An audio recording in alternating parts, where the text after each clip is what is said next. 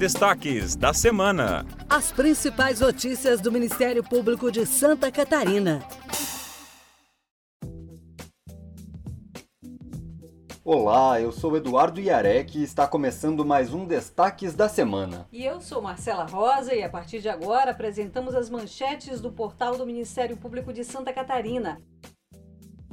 Vamos começar essa edição falando sobre as fortes chuvas que vêm atingindo Santa Catarina. O Ministério Público se reuniu com a Defesa Civil do Estado para planejar novas ações voltadas ao atendimento da população. Na manhã de segunda-feira, no Centro Integrado de Gerenciamento de Riscos e Desastres, o Procurador-Geral de Justiça, Fábio de Souza Trajano, e o secretário da Proteção e da Defesa Civil acompanharam presencialmente o monitoramento e a situação do nível das águas no estado. Um dos objetivos do encontro foi ofertar auxílio institucional do MP para a Defesa Civil para facilitar os trabalhos de enfrentamento aos alagamentos e deslizamentos de terra. Vamos ouvir o Procurador-Geral de Justiça, Fábio de Souza Trajano. Estamos então buscando contribuir para minimizar os prejuízos, para salvar vidas. Então, esse é o objetivo do Ministério Público, como tem feito em outras situações também envolvendo situações difíceis que afligem o nosso Estado. E estamos aqui com o secretário da Defesa Civil, Coronel Armando, novamente ratificando né, o compromisso do Ministério Público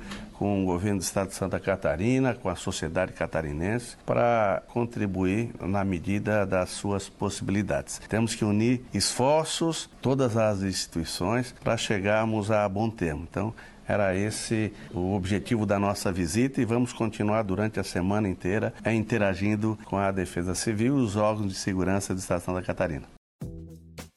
E ainda por causa da situação de calamidade pública em diversas regiões do estado, o MPSC publicou portaria com uma nova suspensão dos prazos processuais no âmbito do Poder Judiciário catarinense até o dia 15 de outubro de 2023. A portaria ainda orienta, exemplo da estratégia adotada pelo TJSC, que os coordenadores administrativos de cada unidade do Ministério Público realizem a análise da situação em suas comarcas de atuação e avaliem a necessidade de suspensão do expediente presencial, caso necessário.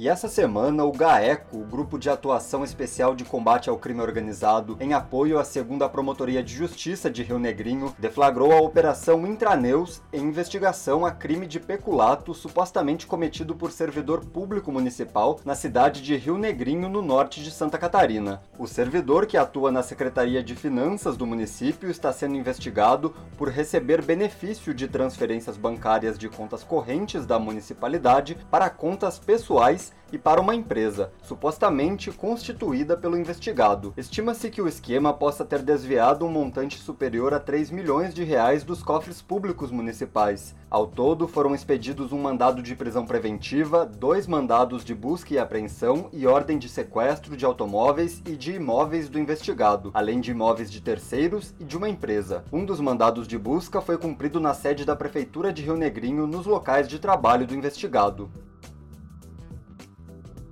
Uma ação penal ajuizada pelo Ministério Público de Santa Catarina contra oito pessoas investigadas pela Operação CryptoX foi recebida pela Justiça. Os oito suspeitos de terem lesado consumidores por meio de uma pirâmide financeira com pretexto de investir recursos em criptoativos responderão pela suposta prática de crime contra a economia popular. A ação foi ajuizada pela 29ª Promotoria de Justiça da Comarca da Capital. Conforme as investigações, entre 2022 e 2023, por meio de promessas de retornos financeiros de até 20% ao mês com os criptoativos, o suposto grupo criminoso teria captado recursos de diversas vítimas, causando prejuízos que, por hora, estão estimados em mais de 19 milhões de reais. A empresa e os investigadores investigados, além de outras empresas relacionadas, respondem a uma ação civil pública com a finalidade de garantir aos consumidores lesados a restituição dos valores investidos e indenização por danos morais, além da indenização da sociedade por danos morais coletivos. Agora vamos dar um giro pelo estado e acompanhar outras atividades do Ministério Público em Santa Catarina.